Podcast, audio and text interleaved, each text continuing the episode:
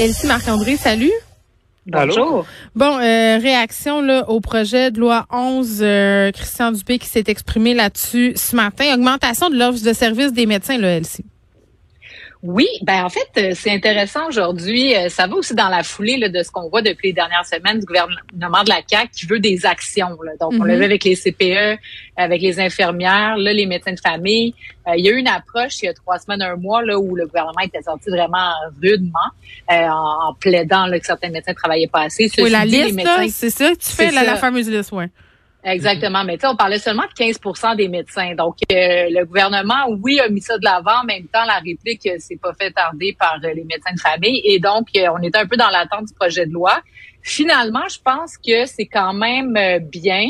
c'est certain là qu'avec les jours qui vont venir, on va pouvoir plus analyser. Mais grosso modo, là, c'est vraiment, on parlait d'une main tendue hier de la part du ministre. Ça semble être mm-hmm. le cas. Il n'y a pas de mesures coercitives prévues dans le projet de loi. Ceci dit, les mesures coercitives pourraient être adoptées par règlement grâce au projet de loi. Donc, on remet peut-être à plus tard. Mais grosso modo, ça serait comme une banque, euh, tu sais, une banque pour prendre des rendez-vous, un peu comme Clic Santé. Euh, je pense que c'est positif parce que le gouvernement, à l'heure actuelle, n'a pas d'état de situation pour savoir sont où les médecins, qui est libre et quand. Donc, on aurait un genre de guichet mm. unique par région. Et là, donc, nous, comme citoyens, on pourrait aller cliquer. Donc, ça semble faire euh, bien du sens. Excuse-moi, là, je suis bien mêlée, là, Elsie, pour de vrai. Là. C'est pas déjà ça, Clic Santé, quand tu vas sur Bonjour Santé puis toutes ces affaires-là, -là, c'est un espèce de guichet, il y a une liste d'attente pour les médecins de famille. Euh, on peut-tu éclaircir ça, ça, là? Parce que je suis pas sûre que je comprends, là.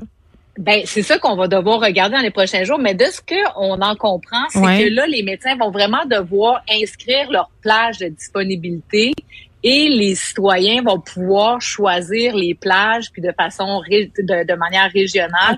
Et les régies de les, les CIUS, les C3S pourraient aussi avoir accès à l'offre de services sur le territoire. Donc, dans le fond, on vient, euh, disons, euh, clarifier ou on, on, va être plus précis, ça devrait être plus efficace, un peu ça.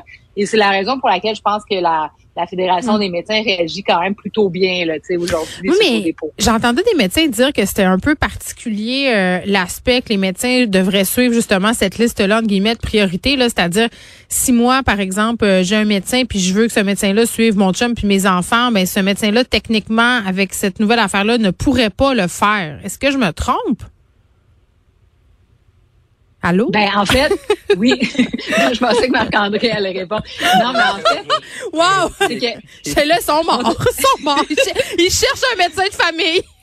Oui, c'est ça. On est dans le site Internet, on n'y arrive pas. Mais en fait, c'est que les médecins, moi, de ce que j'en comprends, c'est que les médecins vont toujours avoir leur liste de patients, donc ils vont suivre. Mais effectivement, la nouvelle prise en charge va devoir se faire dans la liste générale. Donc là, les gens vont qui n'ont pas de médecin de famille vont devoir s'y inscrire. Ça va éviter un peu euh, que des médecins puissent euh, prendre des, des, des, des, citoyens, des patients qui sont peut-être plus bas sur la liste. C'est tout ça là, qui va rester à clarifier. Puis euh, l'étude de parlementaire va permettre d'aller euh, dans, dans, le plus pointu sur ces aspects-là. Marc-André, tu voulais ajouter quelque chose? Quand on regarde le, projet de loi, quand on regarde ce que le ministre Dubé a dit, il nous dit on, on va faire une espèce de trivago, là, comme ça fonctionne pour les hôtels. Là. Fait tu vas sur un site, on donne toutes les disponibilités hmm. possibles parce qu'on on connecte tout le monde ensemble. Mais là, tu dis, OK, c'est le fun, mais sérieusement, en 2021, là, ça marchait pas encore comme ça.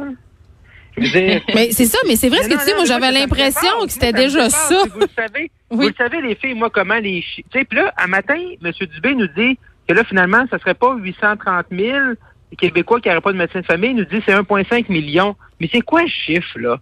dans le réseau de la santé, on n'a pas de bons chiffres, on n'a pas de données, mais mm. c'est la base. C'est la base. Quand tu veux faire de quoi, quand tu veux améliorer ton système, ben, faut-tu bien savoir combien il y a de personnes qui a, ben là, c'est-tu, c'est-tu 830 000 ou 1,5 million? c'est pas le même chiffre, là. Mais c'est pas les mêmes exigences. Moi, je trouve ça le fun. Parfait. Faisons un trivago, là, pour les, pour les médecins. Puis après ça, ben, le ministre, là, il essaie de faire indirectement ce qu'il peut pas faire directement. C'est la fameuse liste, il peut pas y donner au, PDG des CIS et des CIUS, comme il se disait. Mm. Fait que là, il trouve une façon de détourner, de contrôler un peu ce qu'ils font et ce qu'ils font pas. Ben, ça devrait marcher de même depuis longtemps, mais ils peuvent pas. Fait que, tu sais, tu demandes à un PDG de, dans peu importe la région de gérer ton son système, puis c'est pas ce que les médecins font. Fait, ça, ça, ça part mal. Là. Fait que moi, j'ai hâte de voir ce que.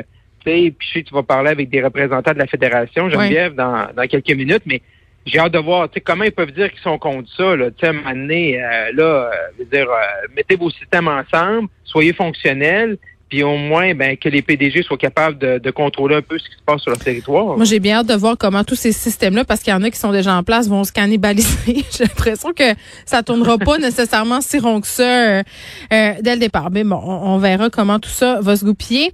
Euh, on vous laisse parler hier, on n'a pas eu le temps de le faire, Marc-André, Erin O'Toole qui avait annoncé son nouveau cabinet fantôme. Oui, effectivement. Donc, M. O'Toole, là, donc M. Trudeau avait annoncé son conseil des ministres, donc ça prend du côté de l'opposition officielle des porte-paroles, des critiques sur chacun des dossiers. Et le, un des. M. Auto n'a pas fait vraiment de grands changements dans sa garde, là, rapproché. C'est la même chef adjointe, le même whip, le même euh, leader parlementaire, Gérard Deltel. Le gros changement, c'était euh, son lieutenant politique, euh, quand même. Richard Martel avait demandé, là, ce qu'on en comprend, a demandé, là, suite à l'élection, à M. Euh, autour de, de, de, de, perdre, de changer de responsabilité. Et j'ai trouvé que M. Martel, cette semaine, dans ses entrevues, vraiment quittait avec beaucoup de classe. Tu sais, ça prend quand même une certaine dose d'humilité, euh, de réalisme pour dire, regarde, tu sais, ça, ça c'est, euh, j'étais lieutenant, tout ça s'est fait rapidement. mais peut-être que je suis mieux de passer le flambeau à un autre parce que bon, on est resté à 10 députés ou on a augmenté le vote populaire, mais tu sais, à la fin de la journée, c'est le nombre de sièges qui compte.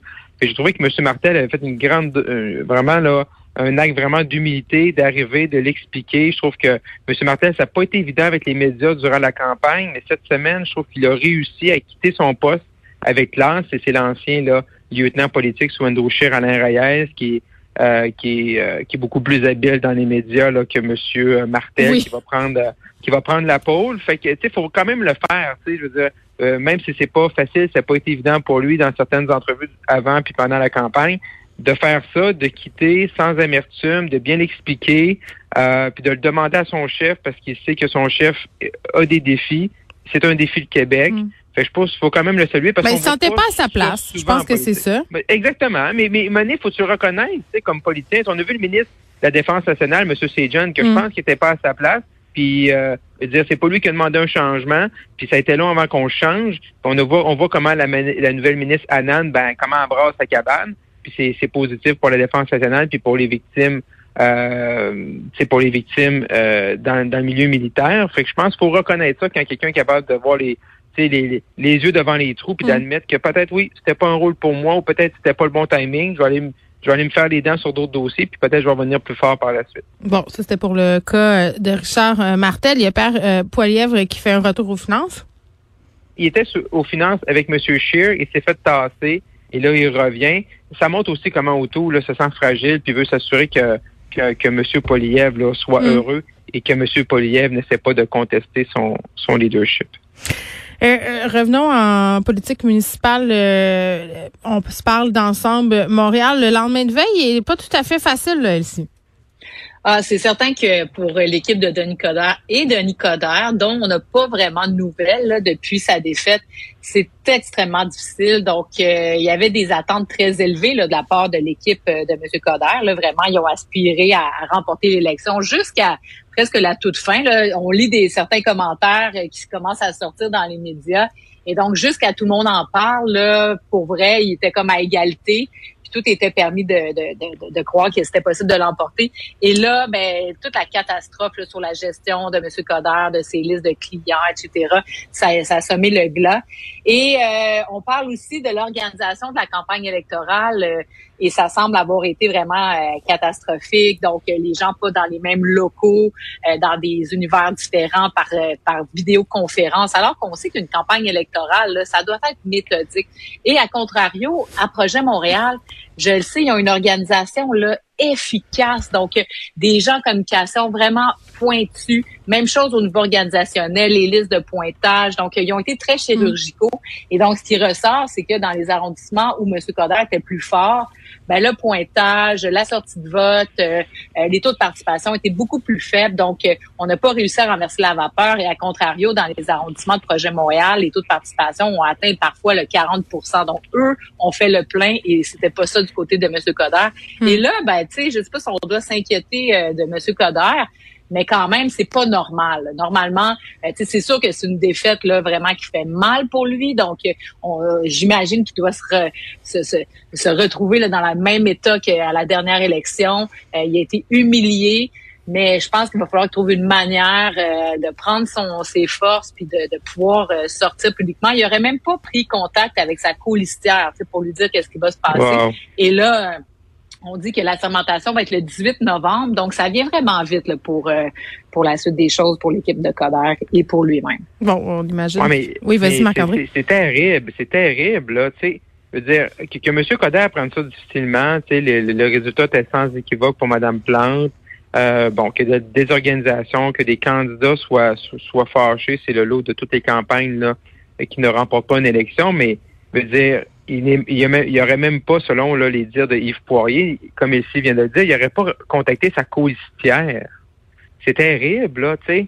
Je veux dire, cette personne-là, là, Mme Rossi, qu'est-ce qu'est-ce qui l'attend? Est-ce que monsieur, tu sais, on peut imaginer que monsieur Coder ne va pas prendre le rôle, ne va pas tasser sa colissière pour jouer le rôle de chef de l'opposition, mais mm-hmm. Mme Rossi, il faut quand même qu'elle le sache, là.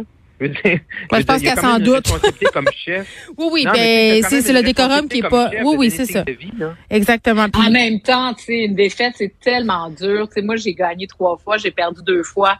Puis, euh, tu sais, t'es, vidé, l'adrénaline, euh, euh, tu sais, physiquement, là, t'es, t'es assommé. Et moralement, c'est sûr que c'est vraiment difficile. Donc, tu sais, j'ai quand même beaucoup de compatie pour lui, mais en même temps, il va falloir qu'il trouve l'énergie là, pour sortir. Tu je regarde Marie-Josée Savard, au dernier nouvelle, elle n'est pas sortie non plus, là, publiquement. Donc, tu sais, c'est des deuils importants, finalement, là. ouais, pour Mme Savard, pour, Madame Savard, c'est un peu différent. Elle n'avait pas de colistier ou colistière. Fait qu'à partir de ce moment-là, il y a comme pas personne qui attend un peu après elle. Le parti se sont réunis. Ils ont, ils ont mis euh, Claude Villeneuve comme chef de l'opposition. Fait il y a un roulement, mais là, euh, en ce qui concerne mm. euh, le, le, parti de M. Coder, là, ils ont l'air sur le neutre au ralenti, puis pas trop savoir ce qu'ils s'en vont, puis ils n'ont pas de direction. Là, Fait que si toi tu le fais pas, ben au moins passe des commandes avec d'autres, soit tu n'es pas capable de le faire, puis c'est compréhensible. On peut comprendre, mais au moins il faut il y a des gens qui se sont présentés pour toi comme chef. Là, mais c'est un manque de respect. Euh, oui, mais on a vu qu'il brillait pas par son élégance le soir de la défaite. Elsie, j'adore ça. Tu as inventé un mot, euh, tu as dit compatie, qui est un ah. mot, tu as fait un mot valise entre compassion et empathie. Je pense que je vais l'adopter pour vrai. J'ai de la compatie, c'est encore mieux qu'avoir de la compassion euh, et de l'empathie. non, mais c'est non, mais des fois le cerveau fait des petites merveilles comme ça. Je voulais souligner parce que je trouvais ça joli. Prends-le pas mal, c'était pas une erreur grave, c'était une erreur belle. Merci à vous deux. On va se retrouver demain.